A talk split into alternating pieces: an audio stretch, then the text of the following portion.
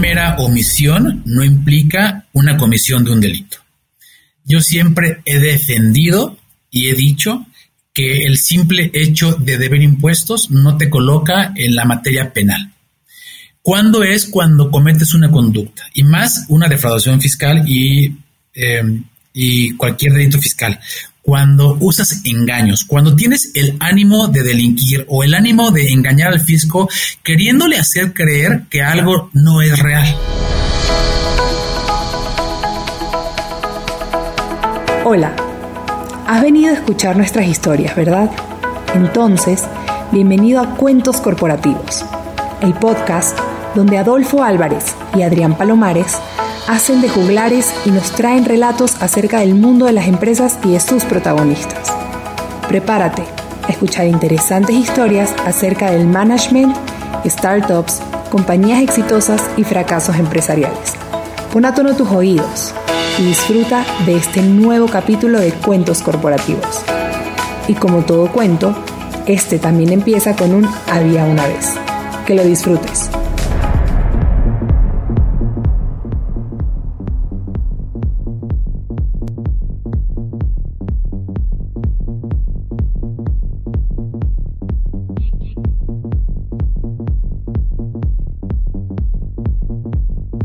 Adolfo, justo leí un informe de la DEA del año 2020 sobre lavado de dinero y situaba que esta economía sumergida es sumada entre las 20 economías eh, principales del mundo, con un volumen de 870 mil millones de dólares al año, equivalentes al 1.5% del PIB mundial. O sea, es grandísimo. Es, algo enorme. Yo creo que en este episodio de Cuentos Corporativos vamos a contar cómo impacta el fraude fiscal en nuestra sociedad, en nuestras empresas y sobre todo cómo evitarlo. Y para hacerlo, presentaremos a nuestro invitado diciendo, como siempre, las palabras mágicas. Había una vez un abogado, pero, pero este sí de los buenos. Licenciado en Derecho por la Universidad Intercontinental. Realizó estudios de maestría en impuestos y en juicios orales, con especialidad en Derecho Financiero Privado. José Miguel Contreras Aldívar es su nombre y desde diciembre de 2004 forma parte de la Procuraduría Fiscal de la Federación. Cuenta con experiencia de más de 15 años en el área de delitos fiscales. Se desempeñó como director general de delitos fiscales desde abril 2014 a enero de 2021.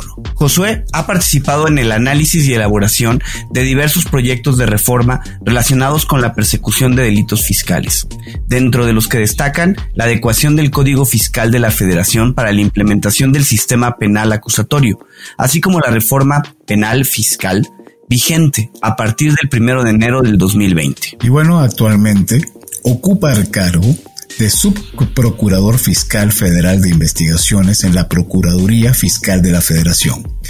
Señores, bienvenidos Josué a Cuentos Corporativo. Un gusto tenerte con nosotros. Muchas gracias, Adolfo y Adrián. Es un placer estar con ustedes el día de hoy. Eh, Josué, eh, te vamos a poner un, un reto para comenzar. Eh, en Cuentos Corporativos nos interesa conocer más allá de la parte profesional, pues conocer a, a, nuestros invitados. En tres minutos, ¿qué nos podrías decir de ti? ¿Qué te gusta hacer fuera del plano profesional? Déjanos conocer un poco más. Claro que sí, Adrián. Y fíjate que no es tanto reto porque muchas veces me lo han preguntado. Más en el momento en el que llegué a este puesto, yo mismo me lo he preguntado. Cuando me senté en esta silla dije, bueno, ¿quién soy y qué quiero ser y cómo quiero cumplir con mi función? Y creo que eso es algo muy importante para poderla cumplir, que, uno se pueda conocer. ¿Quién soy? Bueno, soy una persona, soy un abogado, soy un mexicano comprometido con México, eh, un padre de familia, eh, tengo tres hijos. Eh, ¿Qué me gusta hacer? Bueno, me gusta, por supuesto, que leer. Fíjate que desde que iba en la carrera me involucré mucho en la lectura. Me gusta mucho, por ejemplo, leer novelas. Para mí se volvió parte importante en mi vida la lectura. Yo en las noches cuando salía del trabajo, y actualmente así lo hago, y cuando tengo tiempo, procuro leer, aunque sea un poco de alguna novela o algo que me desconecte de la vida diaria o de, o de las preocupaciones o de las presiones que puedan llegar a ver en el propio trabajo.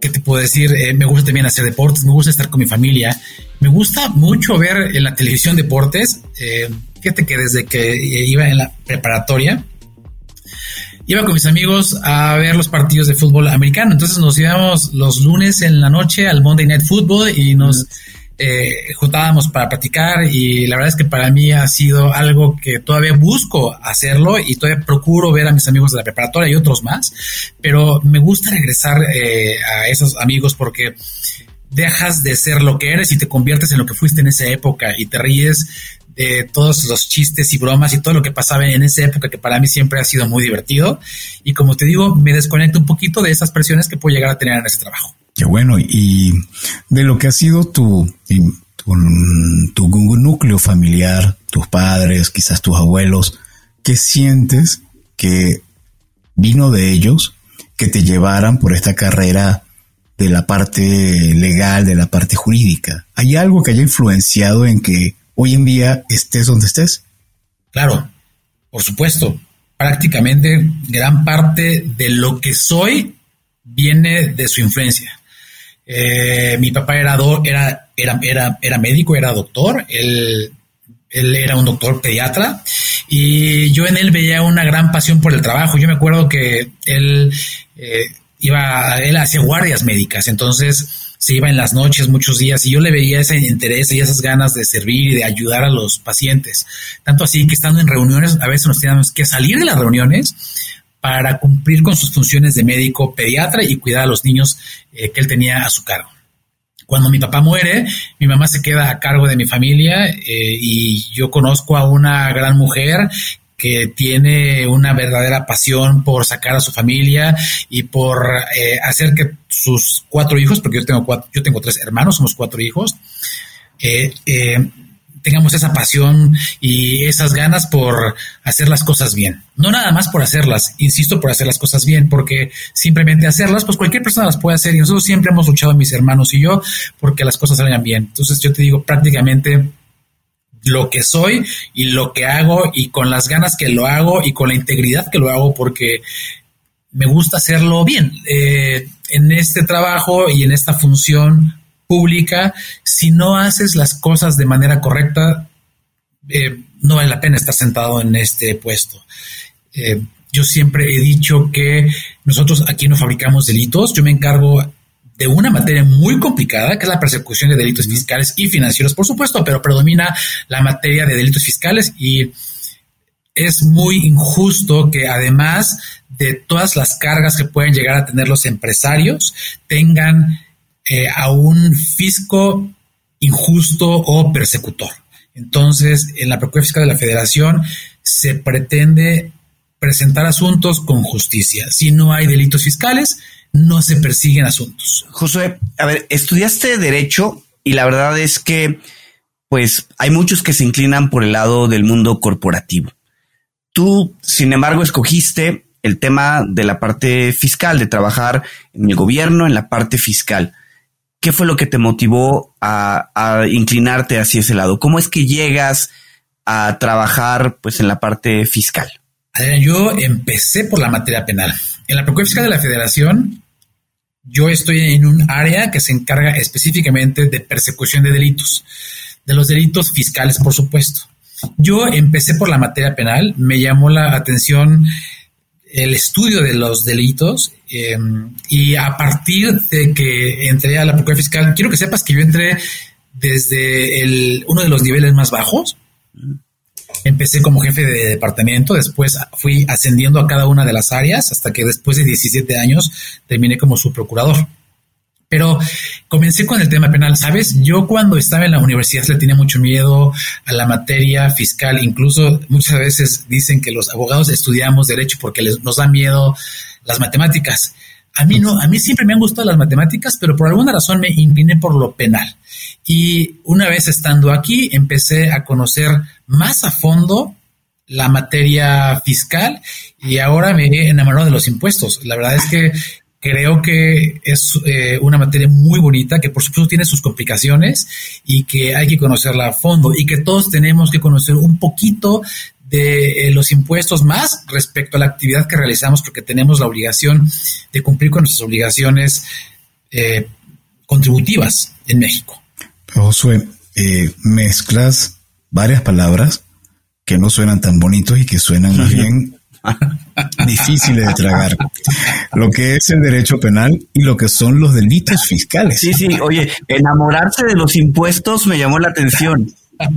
Sí, sí, sí. Exacto, son, frases que asustan, pero siendo eh, en el caso particular de México, donde hay empresas enormes de carácter mundial, ya no, no hablemos solamente del país, tenemos grupos que tienen presencia en cientos de países en, el mundo y por otro lado, eh, muchas que son de gran trayectoria.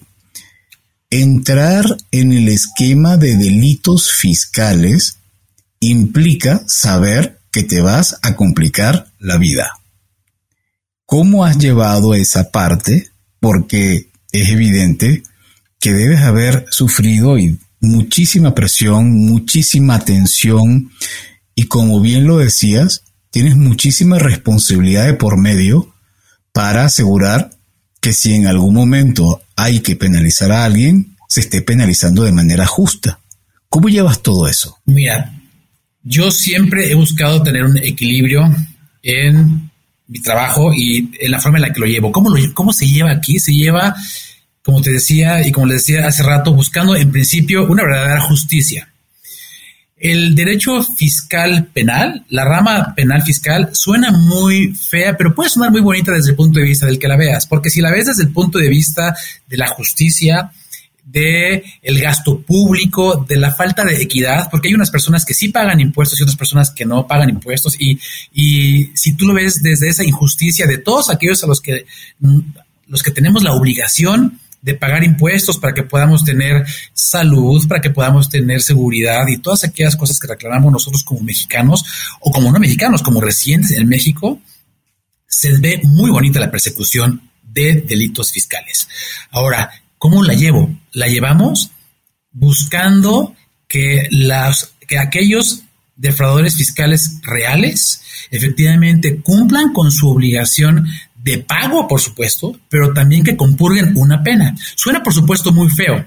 Suena muy feo pretender que existe éxito en un trabajo cuando logras que una persona pise la cárcel, pero, pero hay que entender que la persecución de delitos va en contra de los delincuentes.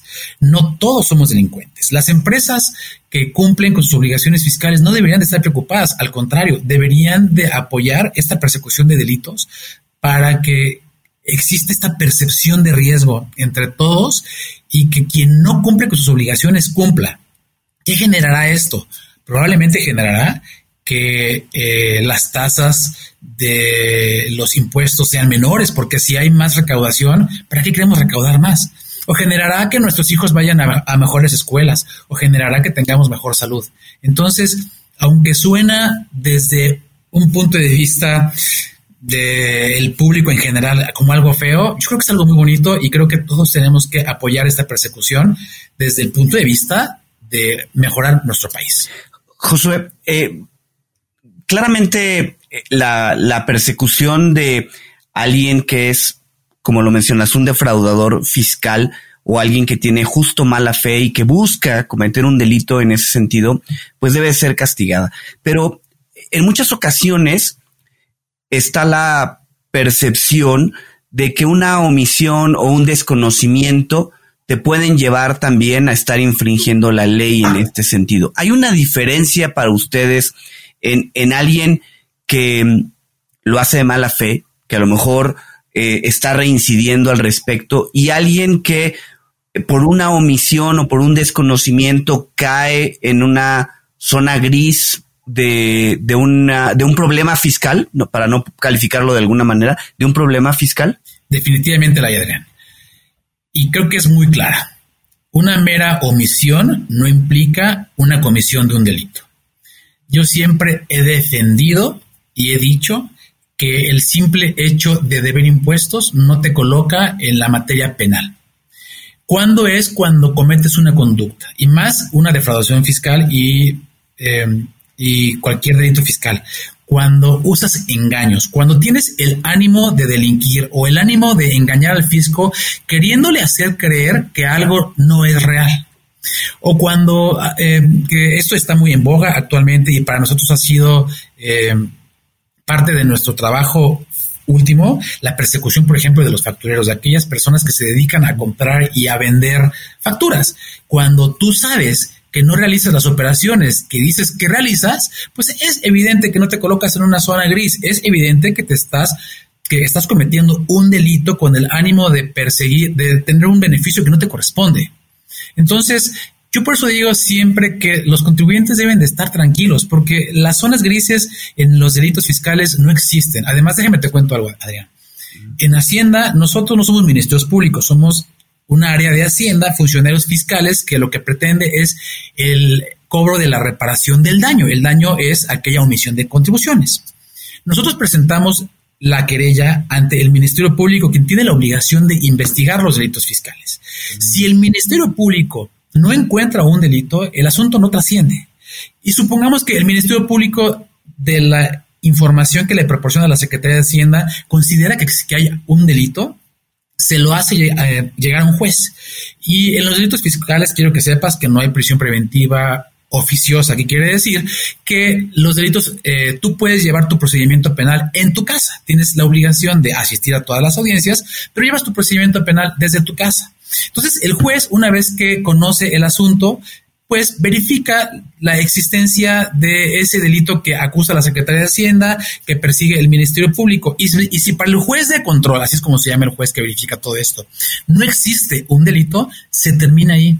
Entonces, eh, existen varios, varias áreas que controlan la persecución de, delitos, no nada más tiene que ver con la Secretaría de Hacienda, sino también con los ministerios públicos y con los jueces, y controlan toda esta persecución para que no se queden zonas grises y para que efectivamente haya zonas blancas y zonas negras. Wow, y Josué, yo sigo con un poco con la pregunta de, de Adrián. Entonces, ¿qué deberían cuidar las empresas, sobre todo aquellos empresarios, aquellas personas que están ahora escuchando y que están en proceso o bien ya acaban de, implementar su empresa o ya tienen un tiempo operando, pero que deben cuidar más allá de lo normal que es pagar los impuestos. O sea, eso está de cajón, como bien lo mencionas, eso es, eso es un deber. Pero probablemente puedan haber otros errores, así como mencionabas de los factureros, que no son más que errores, son delitos, pero que otros elementos probablemente una empresa no se está dando cuenta y puede ser responsable solidario porque algún tercero con quien esté vinculado puede ser que esté cometiendo ese delito. No sé si me explico, no sé si... Totalmente lo entiendo. Si está bien planteada, ¿no? Por supuesto que está bien planteada tu pregunta. ¿Qué deberían de cuidar? Mira, en una entrevista hace unos días justo me decían si valdría la pena investigar a eh, tú como socio o como una persona que vas a emprender, si valdría la pena investigar a tus futuros socios o a las, a las personas con las que vas a tener operaciones comerciales. Yo creo que más allá de investigar, valdría la pena verificar informarte de aquellas personas con las que estás teniendo operaciones comerciales o, de, o de, tus socios. Hay que informarte del origen del dinero. Eh, verificar que efectivamente son las personas que dicen que son. Yo creo que eh, eso te coloca en menos riesgo, porque si tú verificas que la persona con la que tienes alguna operación comercial es una persona real, te va a prestar el servicio real y no es una mera intermediaria que no te está ofreciendo nada más que un mero papel, pues por supuesto que te vas a meter en un riesgo. Pero si es alguien que quiere hacer un verdadero negocio y que quiere tener una ganancia como todos las quieren tener, por supuesto, porque también se trata de esta economía. Es una economía de mercado y hay que vender y hay que ganar, ¿no? Si lo que pretendes es una verdadera ganancia y una ganancia justa, pues yo ahí no le vería ningún problema. Entonces, yo creo que todos tenemos que informarnos de las personas con las que estamos teniendo alguna relación comercial y hay que informarnos de que efectivamente lo que están haciendo o dicen que hacen o dicen que venden es real y no y no involucra operaciones simuladas, porque ahí es donde nos metemos en un gran problema. Y, en ese sentido, ¿habría alguna forma recomendable de cómo hacer esa verificación?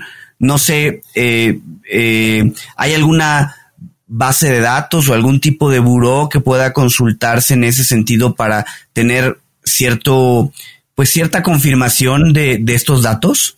Sí existe, Adrián. Bueno, eh, para nosotros desde el mero Internet, ¿no? Podríamos empezar a buscar en todos los listados que se publican en Internet, en los listados que se publican por parte del SAT respecto de aquellas personas que facturan operaciones simuladas.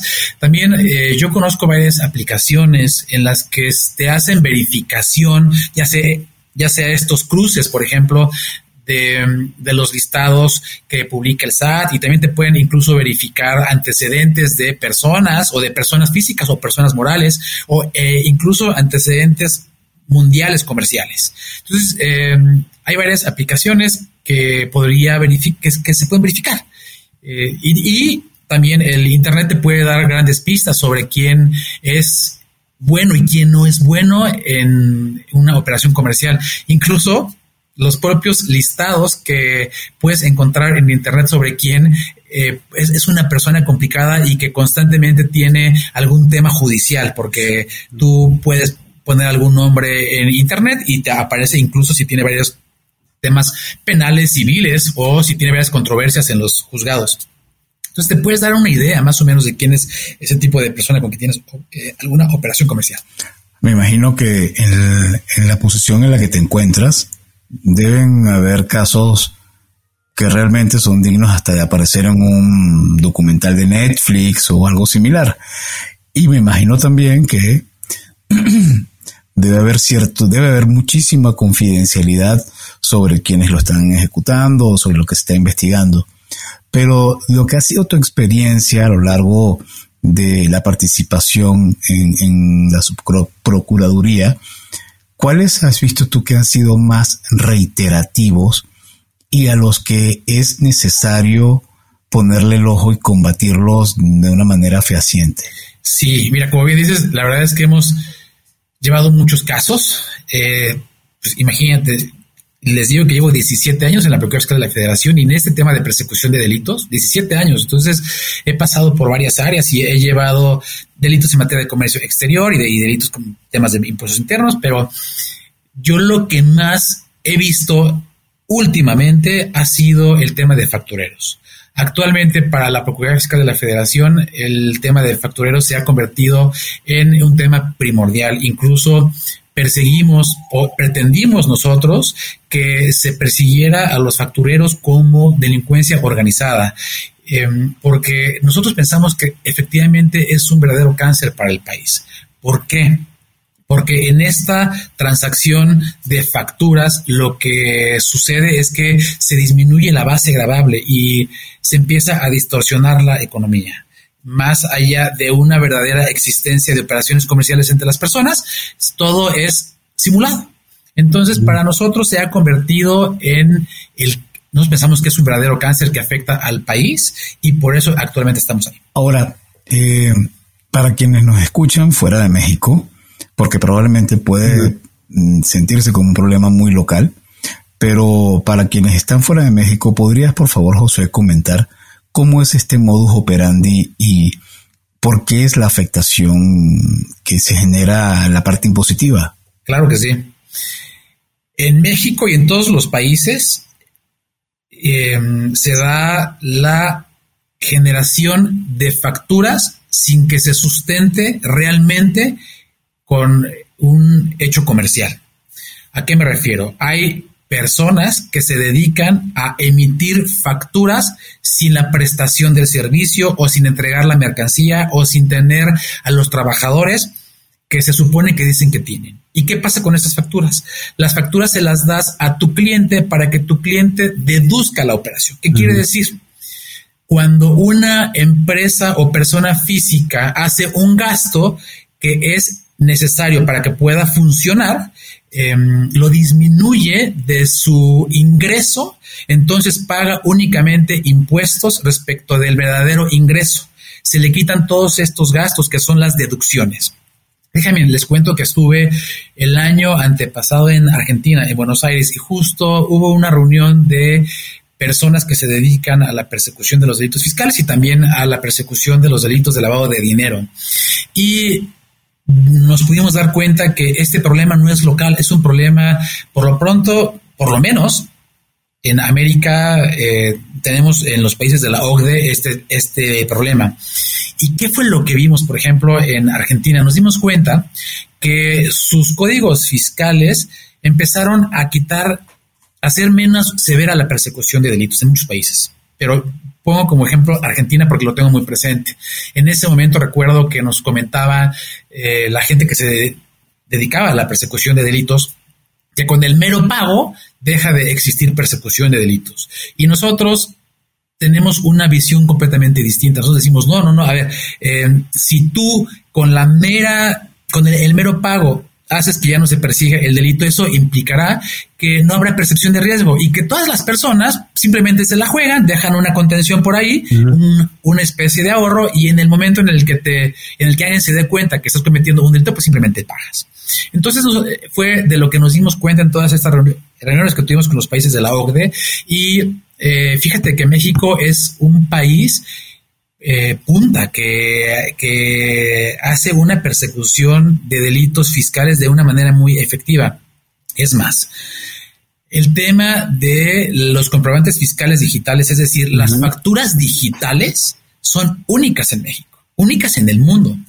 Yo en algunas reuniones con gente del IRS en Estados Unidos, yo le digo que eso no lo tiene ni Obama, como aquí nos reímos un poco con esta, decirlo. ¿Por qué? Porque en México ya no hay documentos, ya no hay papeles, ya no se emiten facturas. Entonces, todo se hace de manera digital. En el momento en el que se celebra una operación, se emite un comprobante fiscal digital, es por internet, un CFDI, y en ese momento entra una especie de buzón tributario que lo tiene la autoridad fiscal y ya es em, de manera electrónica y simultánea la revisión de cada una de esas eh, de esa operación que se realiza. Este, José, claramente temas como las facturas digitales, pues ponen a México eh, como referencia para diferentes, eh, para otros gobiernos y nos ayudan a, mejorar todo el proceso. Adicional a esto, em, se están buscando otras iniciativas para simplificar todo el tema de las declaraciones fiscales. Sí, eh, porque al final para muchos de los empresarios termina siendo un viacrucis todo este tema contable, todo este tema fiscal. ¿Conoces de algunas otras iniciativas que vayan en esa línea? Actualmente en México existe, eh, se pretenden cambios, se buscan cambios para hacer la legislación más sencilla, porque todos los contribuyentes decimos, porque yo también soy, soy contribuyente, que las leyes fiscales están hechos para eruditos, porque la verdad es que las leyes, las leyes no las entiendes.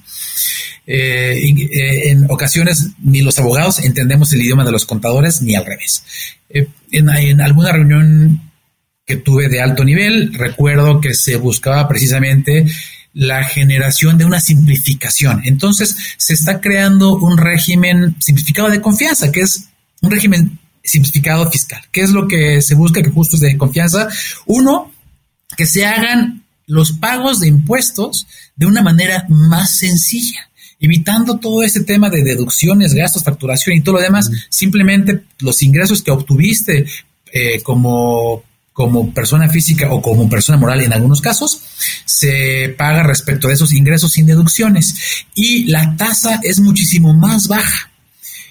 Este, esto es un gran avance que se está dando actualmente y que va a permitir que paguemos nuestros impuestos de una manera más sencilla y que en esta reunión que les platicaba de alto nivel, en la que se decía que se buscaba este nivel de confianza, se, se buscaba que se, que se buscara, vaya, a cada vez menos a los contadores y que todos podamos generar de manera directa nuestras declaraciones. Que aunque actualmente con las facturas digitales que les platico y con este buzón de información que existe en la página del SAT, si tú quieres presentar tu declaración, ya están prellenadas. Tú puedes entrar a tu página, a tu buzón tributario, y tú ya puedes ver que está prellenada tu declaración, que también ya eso es algo buenísimo que pasa en México. Ya está muchísimo más simplificado y ya es muchísimo más fácil que tú presentes tus declaraciones. Bueno, lo que se pretende todavía aún es muchísimo más fácil. Volviendo al punto que, aqueja a América Latina y a México, eh, como es el tema de los factureros, imagino que también aquí hay una vinculación con todo el tema del outsourcing y cómo mm, en cierta forma también se busca combatir esta situación donde una empresa puede entregar una un teórico servicio a través de una compañía tercera y que realmente esto no se da. Entonces, De ahí viene toda esta revuelca que se ha dado con las empresas de, las empresas de outsourcing en México, ¿cierto? Totalmente cierto. ¿Qué está pasando en México en el tema del outsourcing?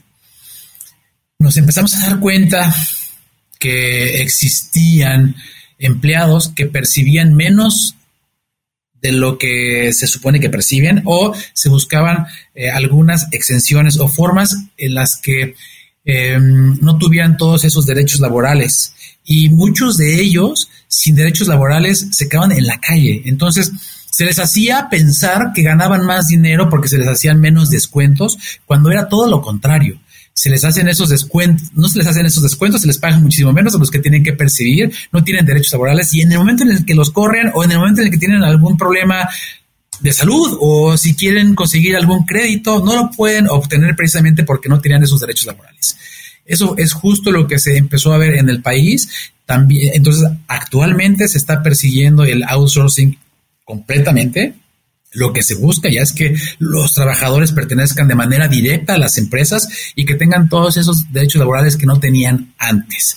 También qué es lo que estamos buscando con esta persecución de delitos, que pues toda la gente se corrija, que si cometiste algún delito te corrijas y que em, y que hagamos borrón y cuenta nueva con esas correcciones personales que están haciendo cada uno de los contribuyentes que vieron que por ahorrarse unos pesos se están metiendo en mayores problemas. Mira, yo que he visto actualmente, eh, actualmente y siempre en mi trabajo me doy cuenta que por supuesto los, los delincuentes fiscales son empresarios que nunca pensaron que iban a tener un problema penal.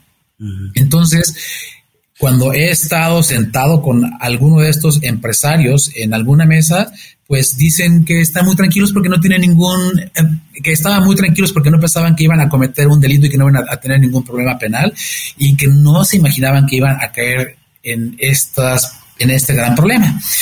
¿Cuál es la consecuencia? Pues la consecuencia es que van a pisar la cárcel.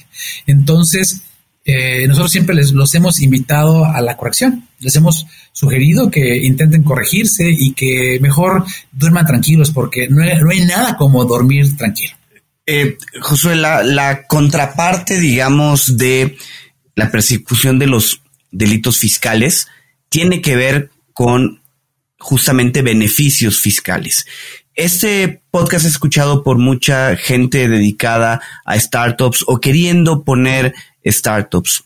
Em, ¿Está México pensando en tener ciertos beneficios fiscales para fomentar, pues, todo lo que está cambiando en el mundo emprendedor y hablo de, por ejemplo, movilidad, de que hoy yo me pueda ir a trabajar a otro lado o que un extranjero pueda venir a trabajar y poner aquí su startup para comenzar a, desarrollarse, ¿no? Este, la verdad es que hemos tenido oportunidad de entrevistar a muchísima gente de del extranjero, de Estados Unidos, de Venezuela, de Colombia, que terminan llegando a México con el afán de emprender. ¿Sabes si hay algún tipo de iniciativas o de algún tipo de ideas dando vueltas en relación a beneficios fiscales enfocados a em, eh, startups o a, emprendedores? Mira, yo qué te puedo decir respecto a los emprendedores, por supuesto que las, que las hay. Este régimen que te digo simplificado de confianza, este régimen eh, eh, hace todo muchísimo más fácil y se y baja la tasa. Entonces la tasa que se va a pagar es muchísimo más baja eh, de la que se paga en, la ley del impuesto sobre la renta como sucede actualmente. Mira, yo no te puedo decir mucho sobre todas las iniciativas que pueden haber porque como te comento, realmente mi trabajo va más enfocado a la persecución de delitos y va más enfocado al tema penal fiscal, que es una materia en la que he insistido es algo independiente de la materia fiscal como tal, ¿no? Porque nosotros vemos delitos y es algo eh, que no va con la materia administrativa, pero he participado en la generación de varias reformas y, y, por supuesto que me he enterado de todas estas ayudas que se pretenden dar a través de estos regímenes más fáciles y esta forma de presentar las declaraciones de manera más sencilla. Entonces, como, como diríamos, como un gran recomendación de tu lado, basado en estas empresas y en estos empresarios, evidentemente ya dejamos muy claro todo lo que tiene que ver con el no cometer este tipo de acciones delictivas que está claro que van a ser perseguidas. Pero de nuevo, Entonces, como para hacer este proceso de cierre, ¿tú qué recomendación le das a quienes están abriendo sus operaciones en México o que ya con todo el proceso que llevan, definitivamente quieren mantenerse del lado correcto de la ley y según tu experiencia, lo que más ha surgido, ¿qué puede, qué debe considerar el empresario al momento de operar su compañía y evitar tener ese tipo de riesgos? Yo lo que les sugiero es que se informen. Yo creo que cuando estamos informados incurrimos en menos riesgos. Yo sugiero que se informen, que las personas que vienen de otros países conozcan las leyes mexicanas, eh, que contraten o que se acerquen de alguien que conoce las leyes mexicanas y más en ese tema de impuestos, que, eh, justo para que no cometan alguna conducta delictiva. Es importante conocer lo que estamos haciendo y más desde el punto de vista fiscal. Entonces, mi sugerencia es que se informen, que conozcan nuestras leyes, que se asesoren y yo les puedo hacer otra sugerencia, que se acerquen a la autoridad. Actualmente yo veo que la autoridad fiscal e incluso nosotros como autoridades fiscales penales están, tenemos las puertas abiertas y lo que buscamos precisamente es que se acerquen los contribuyentes y que si tienen alguna duda, algún problema, que lo platiquen con nosotros. Y eso, la verdad es que es de gran eh, utilidad porque eh, eso evita que haya algún riesgo. Eh, Josué, eh, ¿hay algún, por llamarlo de alguna manera, algún caso, alguna, este, pues alguna labor que hayan hecho que consideres como tu mayor logro en esta etapa profesional? En 17 años, ¿no? 17 años, mira, casos muchos, casos muchos porque nos, eh, en el transcurso de estos años nos empezamos a dar cuenta que la persecución de delitos se encaminaba a perseguir testaferros. ¿A qué me refiero? Anteriormente se generaban muchas empresas para delinquir y los representantes legales o administradores únicos de esas empresas eran personas, la mayoría de las veces, de bajos recursos o estudiantes que no conocían que no, que no sabían que eran representantes legales de esas empresas o dueños supuestamente de esas empresas y los, como lo acabo de mencionar, se utilizaban para delinquir. Nos empezamos a dar cuenta cuando se cumplimentaban las órdenes de aprehensión, me refiero eh, al viejo sistema, cuando se mandaba a llamar al contribuyente imputado, así es como se le llama, cuando se le mandaba a llamar ante el juez, nos empezábamos a dar cuenta pues que ellos no eran los verdaderos responsables de haber cometido estas conductas. ¿Qué empezamos a hacer? Empezamos a perseguir a los beneficiarios finales. ¿Qué quiere decir esto? Empezamos a perseguir el dinero para que no fuera, no existiera una persecución en contra de estas pobres personas que muchas, en muchas ocasiones no sabían que los está, que habían cometido un delito y nos íbamos contra aquellos que recibían el dinero directamente en sus bolsillos. Esto la verdad es que nos está generando eh, varios beneficios. ¿Por qué? Porque ya estamos cobrando esa reparación del daño o esos impuestos omitidos, los, ya lo estamos cobrando por la vía penal.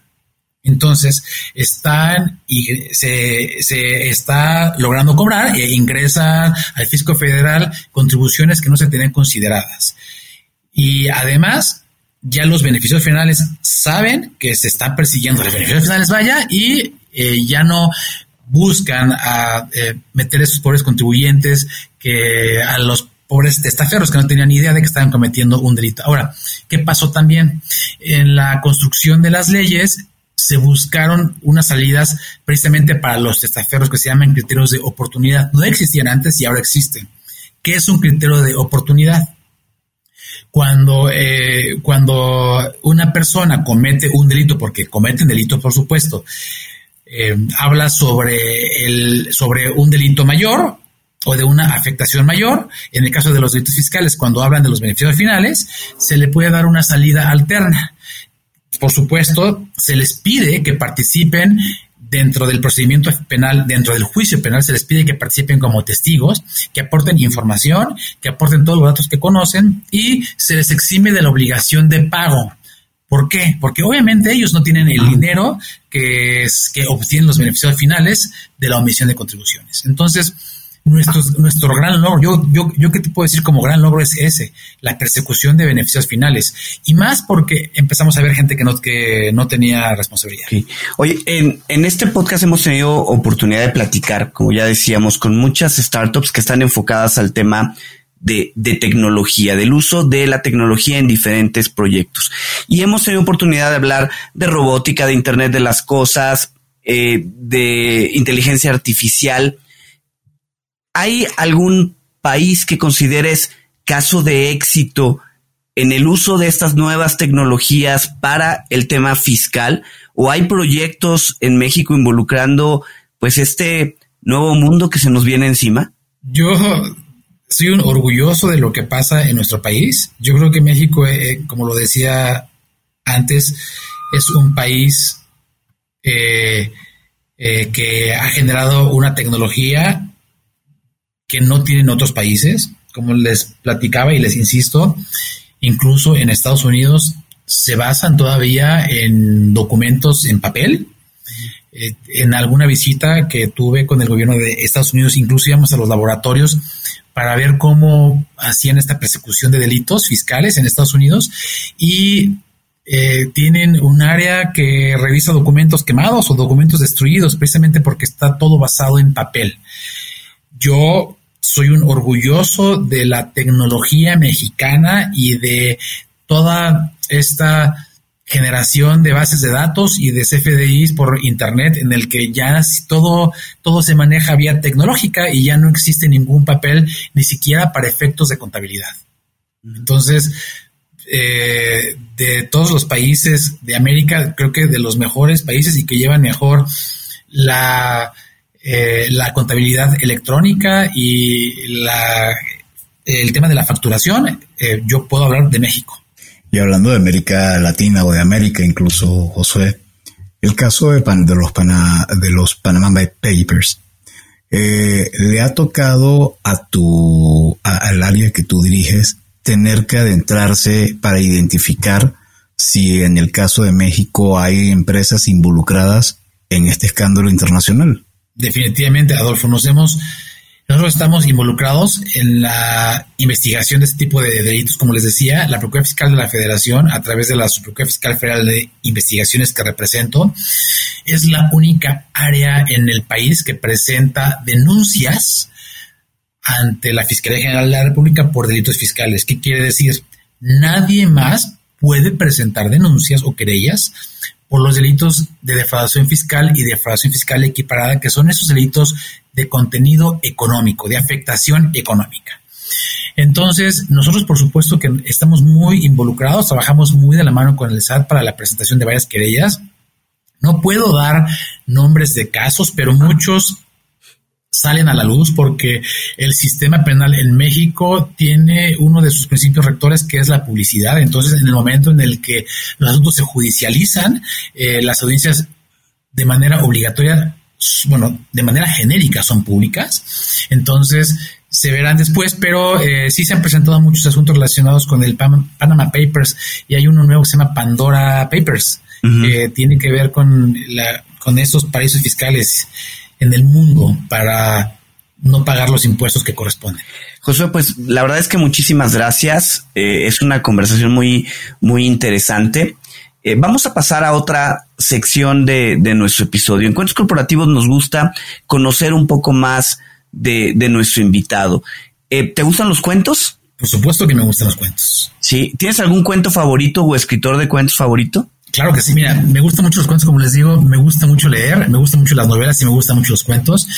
Recuerdo a Gabriel García Márquez, tiene un libro muy bueno eh, que se llama 12 cuentos peregrinos y eh, hay muchos cuentos en ese libro que me parecen muy interesantes, pero en esta época, por ejemplo, también hay un cuento que me gusta mucho y en esta época casi navideña, eh, eh, en los cuentos de Navidad, que de Charles Dickens me encantan. La verdad es que me gustan mucho y me gusta mucho la, el pensamiento de vivir la vida y de vivirla bien. Entonces yo puedo recomendar esos cuentos. Y en la parte del libro, ¿algún libro que te haya impactado, Josué, y que quisieras recomendar o algún autor? Bueno, de libros, yo puedo recomendar a... A mí me gusta mucho cómo escribe Mario Vargas Llosa. Yo estudié en una escuela marista y en, este, en una escuela marista de puros hombres. En la época en la que yo estudiaba, en eh, éramos puros hombres. Y eh, a mí se me quedó muy grabado un libro de Gabriel García Márquez que es La ciudad y los perros, porque me sentía muy... Eh, todo lo que narra ese libro, igual el tipo de escuela y el tipo de educación y las personas que se involucran en esa lectura, bueno, a mí eh, yo me sentí involucrado, identificado con lo que se mencionaba en ese libro, entonces yo puedo recomendar a Mario Vargas Llosa y La ciudad y los perros. ¿Alguna aplicación móvil o gadget tecnológico que recomiendes, ya sea en lo profesional o en lo personal? Estas yo la, mira, yo voy a hablar en lo personal porque en lo, en lo que hago en mi trabajo no utilizo aplicaciones. Nosotros tenemos nuestras propias bases de datos y nuestra propia información, pero en lo personal eh, he sido un estudioso de los de las criptomonedas o activos virtuales. Y a mí me gusta mucho aprender un poquito sobre eso. Eh, tuve la oportunidad de conocer cuando, eh, Bitso. Bitso es una aplicación mexicana que tiene que ver con, es, un exchange donde puedes adquirir activos virtuales. Es una aplicación que, más allá de sugerirla, me gusta platicar sobre ella y en el ramo de conocer eh, a las personas, fíjate que conocí por ahí una aplicación que se llama Great Partner to Work With, que está relacionado con la verificación de datos de personas con quienes tienes alguna operación comercial. Eh, la vi por ahí y me pareció una aplicación interesante donde puedes verificar o informarte, insisto, de aquellas personas con quienes celebras operaciones comerciales. Claro, porque además te permite, esta aplicación permitiría la unión de diferentes tipos de fuentes para tener como un concentrado, porque bien lo decía, se puede ir a internet a buscar la información, pero es tan vasta que te puede tomar mucho tiempo hacerlo, ¿no? Definitivamente. Entonces, por eso me pareció muy interesante. Perdón, eh, y, justo me pareció muy interesante. Yo en, muchas pláticas justo me dice mucha gente preocupada, oye, ¿qué puedo hacer? Bueno, pues no está varias y hay que buscar la aplicación que te haga sentirte cómodo, pero me gustan estas aplicaciones que van a la verificación de datos y que te permiten comprobar que efectivamente existe materialidad en las funciones y en todo lo que se está llevando a cabo. Y hablando del mundo de aplicaciones, ¿algún tipo de industria, Josué, que te llame la atención, que sientas que está interesante de lo que has visto en tus reuniones con, colegas en otros países? ¿Hay un sector en particular o varios sectores que tú sientas que vale la pena checarlo, así como mencionabas el punto de las criptomonedas? Definitivamente yo me iría por allá.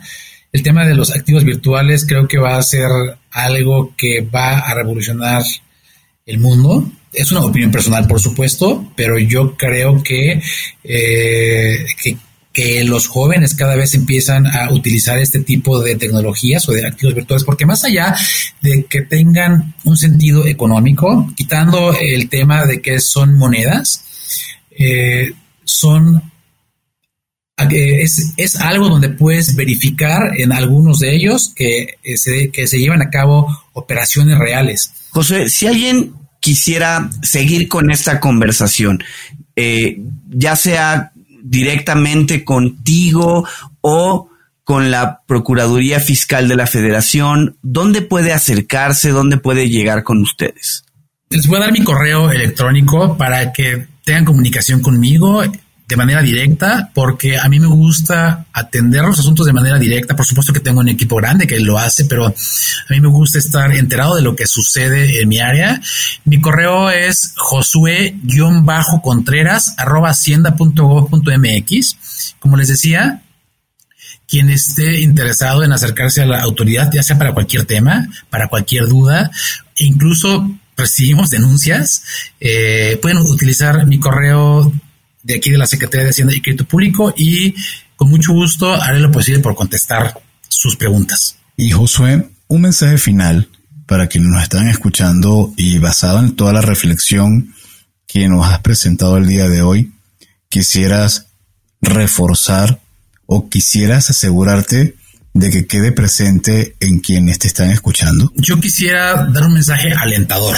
Yo lo que les puedo decir es que estemos tranquilos, hagamos nuestro trabajo, generemos empleo.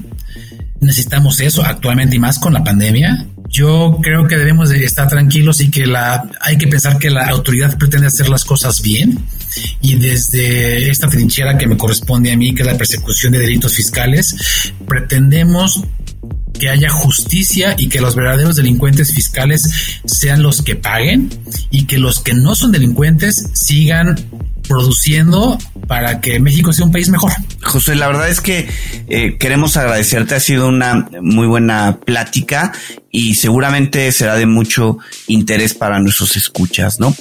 Eh, bueno, si les ha gustado este episodio, no duden en suscribirse en su plataforma y calificarnos con cinco estrellas. Síganos por favor en nuestras redes sociales, Facebook, Twitter, Instagram, LinkedIn. Por favor visiten nuestro sitio web www.cuentoscorporativos.com en donde van a poder encontrar las ligas a cada una de las redes y suscribirse a nuestro newsletter. Ahora Cuentos Corporativos tiene un espacio en Radio Conexión Latam, la radio que conecta Latinoamérica con el resto del mundo. Podrás escuchar episodios seleccionados de Cuentos Corporativos los jueves a las 7 de la noche de Perú, a través de seno.fm, diagonal Radio Conexión Latam o descargando la app en Play Store. Y como siempre decimos, las empresas, sin importar su origen, razón de ser o tamaño, tienen todas algo en común. Tienen que pagar impuestos y además están hechas por humanos. Y mientras más humanos tienen, más historias que contar. Y todo cuento empieza con un había una vez. Nos escuchamos en el próximo capítulo. Muchísimas gracias, Josué. Gracias, Josué. Muchas gracias a los dos. Gracias por habernos acompañado en este capítulo de Cuentos Corporativos. Ojalá que esta historia haya sido de tu agrado y sobre todo que te lleves ideas y experiencias que puedas aplicar en tu propio universo empresarial. Esperamos que nos escuches nuevamente y recuerda, todos los cuentos comienzan con un había una vez. Hasta la próxima.